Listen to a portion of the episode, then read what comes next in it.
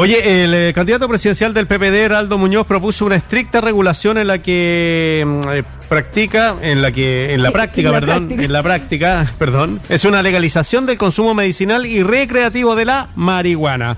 La propuesta incluye, entre otros puntos, regulación del autocultivo, el fomento al desarrollo de la investigación con respecto a los usos medicinales y también estímulos a la industria del cáñamo. Este es como un golpe a la cátedra respecto de cómo en Chile se han abordado las políticas de droga. Vamos a tener más alpargata en todo caso.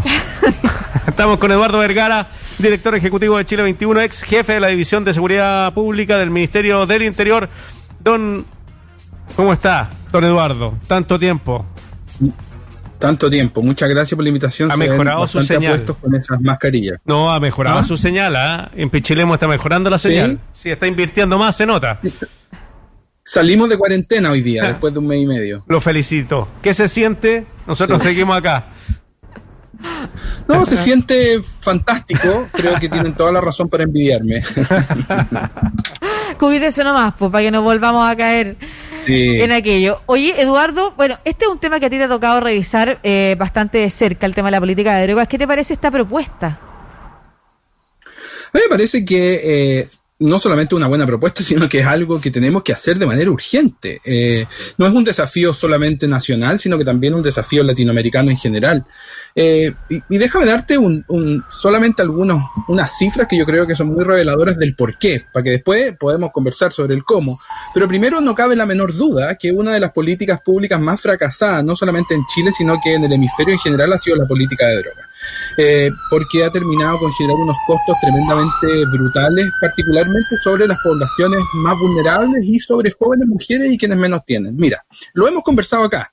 Eh, eh, si tú miras los últimos datos de gendarmería, que respecto a la única, última conversión que tuvimos acá en la radio Usach, lamentablemente subieron, ahora llegamos a que el 46% de eh, toda la cárcel, eh, todas las mujeres recluidas en Chile entraron ahí por, o están recluidas por delitos contra la ley 20.000. Mm. Si además tú sumas, le suman los delitos de homicidios y los delitos relacionados con armas, que son parte como de esta criminalidad delictual, eso se explica en un 57%. Los ingresos por drogas en Arica son el 65% y en Tarapacá han llegado al 70%. O sea, de todas las mujeres que están recluidas, el 70% es por la ley de drogas. No son grandes narcotraficantes, son mujeres principalmente pobres y son víctimas de este eh, de esta de esta cadena económica de, de- de- de actividades que al final las usa como una Claro. carne de cañón. Pero mira, Además, y yo creo que es tremendamente importante destacar que las detenciones además siguen siendo jóvenes. O sea, quienes seguimos investigando, castigando y encarcelando son las personas más jóvenes. Mientras tanto, la- el mismo CIPER con su estudio de eh, con la UDP hace un par de días nos recuerdan que las zonas eh, que están han sido tomadas por el narco pasaron de 80 a 174, o sea, se duplicaron en 10 años en la región metropolitana. Estamos en un contexto donde lo que hemos hecho por décadas ha resultado en que el consumo de drogas no ha bajado, sino que ha subido, y el poder del narco no ha bajado, sino que ha aumentado.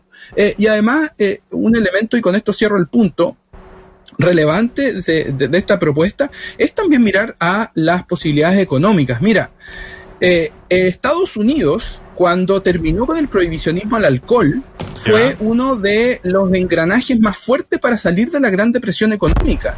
Eh, Chile fue el principal eh, exportador de cáñamo a nivel mundial.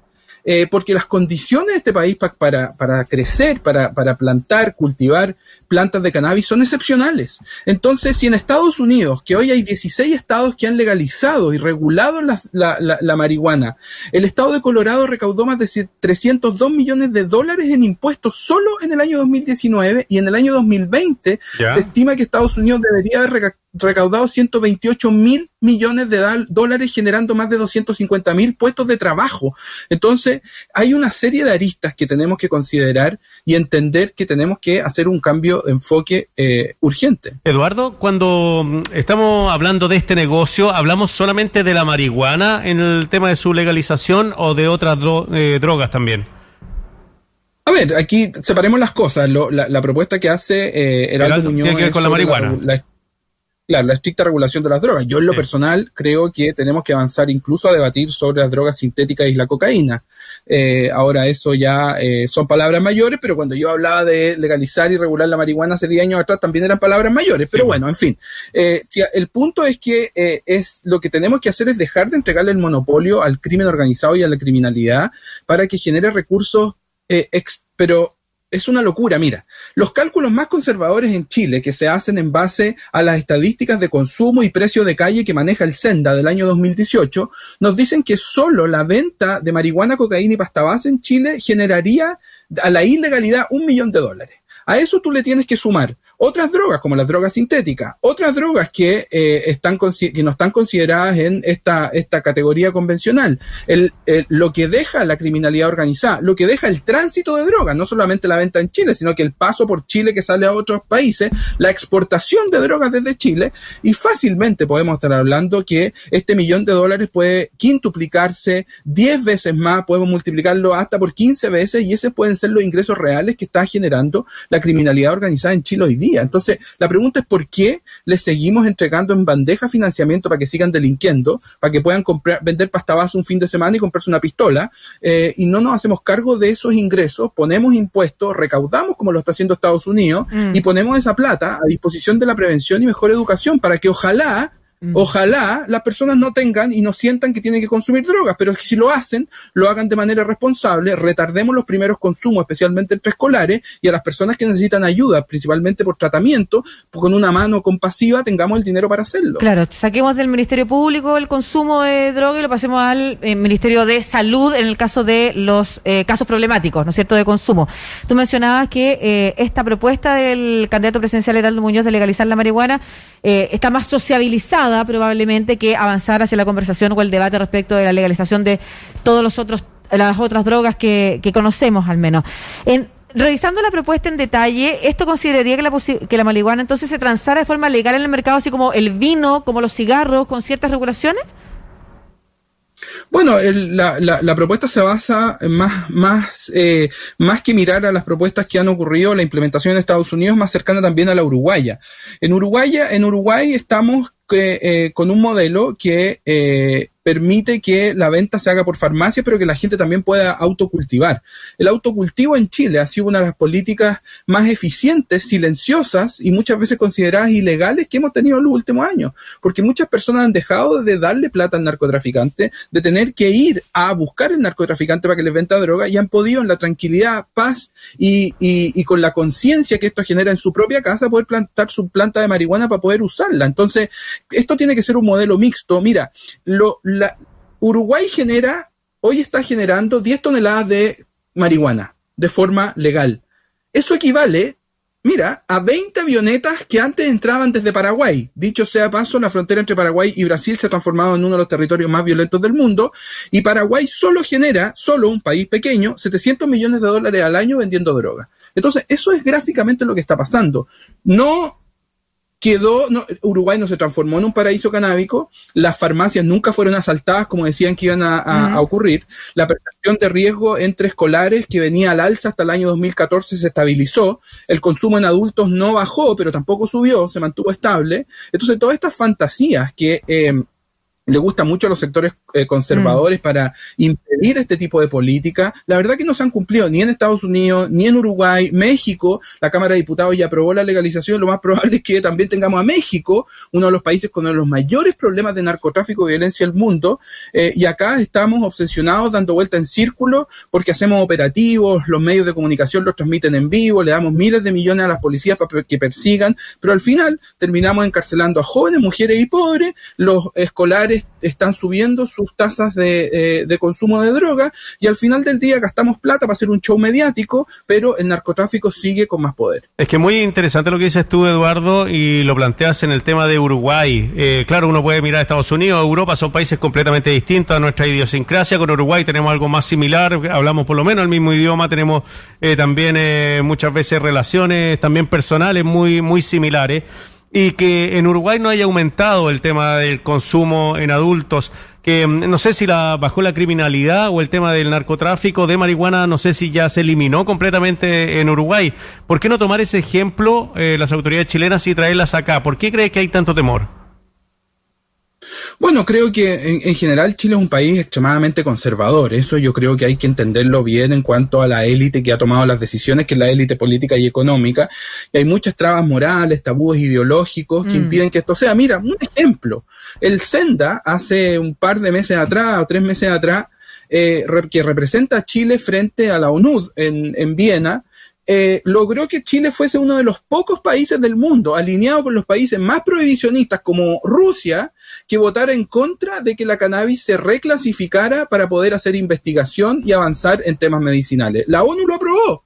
El grueso de los países lo aprobaron, pero en Chile, como todavía hay una, hay una estrategia culposa, mm. una estrategia moral por culpar a la droga de todo lo que pasa, eh, votamos en contra. Entonces eso yo creo que refleja la hipocresía en la que estamos viviendo. Pero mira, Marcelo, tú hablamos de Uruguay, fantástico. Eh, pero hay ejemplos más cercanos. A, mí cuando estuve en el Ministerio Interior me tocó redactar y firmar el protocolo que permitió que en Linares se eh, plantara, cosechara y que se moviera de Linares a Valparaíso eh, una cantidad que era aproximadamente los 1.500 kilos de marihuana.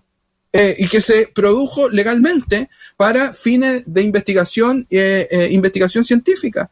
entonces, además tenemos, y participó Carabineros, yo me senté con Carabineros, con la Policía de Investigaciones, con la Fundación Daya, que es quienes hicieron esto, y lo hicimos de una forma espectacular.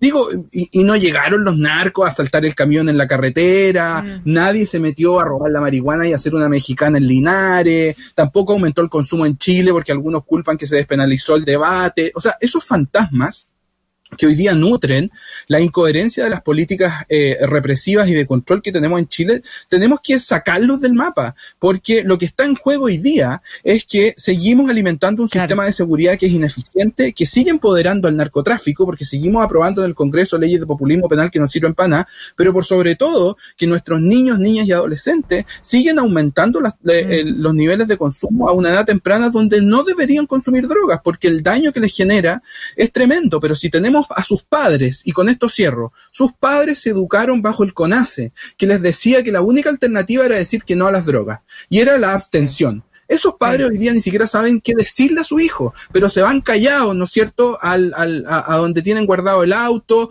o al baño y se fuman un pito para que nadie los cache, pero no son capaces de hablar con sus hijos. Eso es resultado de que hemos hecho las cosas mal en política pública. Y, esa generación de jóvenes es la que hoy día tiene unas tasas de consumo que lideran los rankings a nivel latinoamericano. Sí, me estaba acordando además de las políticas también, por ejemplo, de, de, de prevención de enfermedades de transmisión sexual, por ejemplo.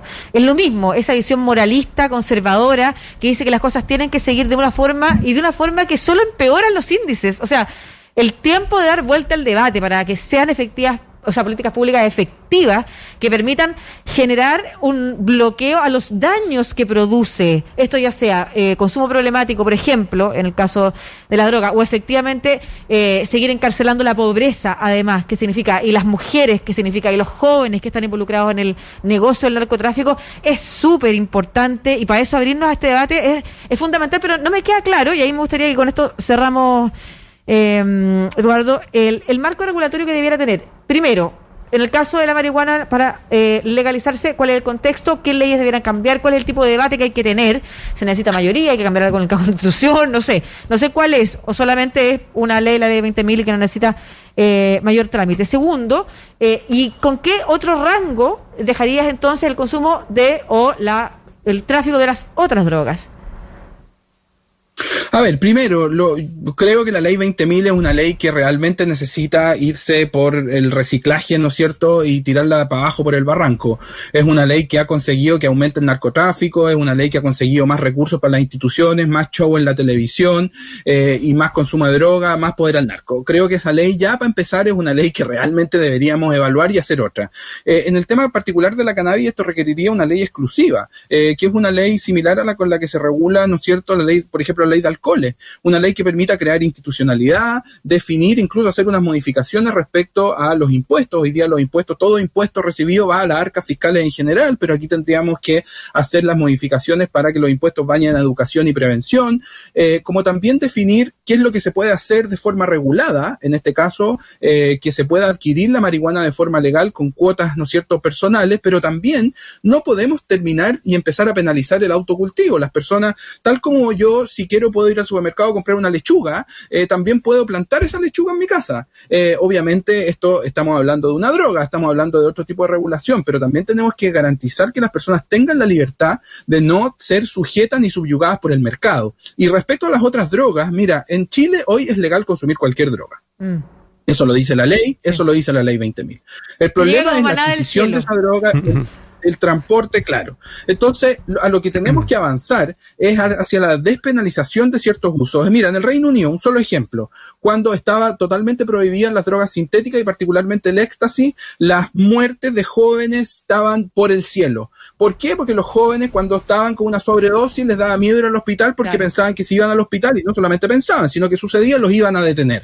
La, se despenalizó. Eh, ¿Qué significa eso? Que es un experimento que partió en Portugal hace ya casi 20 años, donde se despenalizan todas las drogas. Los jóvenes eh, sabían que podían asistir si necesitaban ayuda, pero también podían tener acceso a información verídica. No el show que ha hecho acá en este país el CONACE y el SENDA, que ha puesto a asociado a la delincuencia, asociado a la violencia, incluso los homicidios por el consumo de droga. Eso ha sido una irresponsabilidad tremenda. Y hoy día estamos pagando esas consecuencias. Esto no es porque se despenalizó el debate, es porque las políticas públicas en este país en respecto a droga, prevención, consumo, pero también narcotráfico, tráfico se han transformado en un show moralista que lo único que ha logrado es que hemos conseguido los esfuerzos totalmente adversos a los objetivos que tenía la ley de drogas, que era reducir el consumo y reducir el poder del narcotráfico.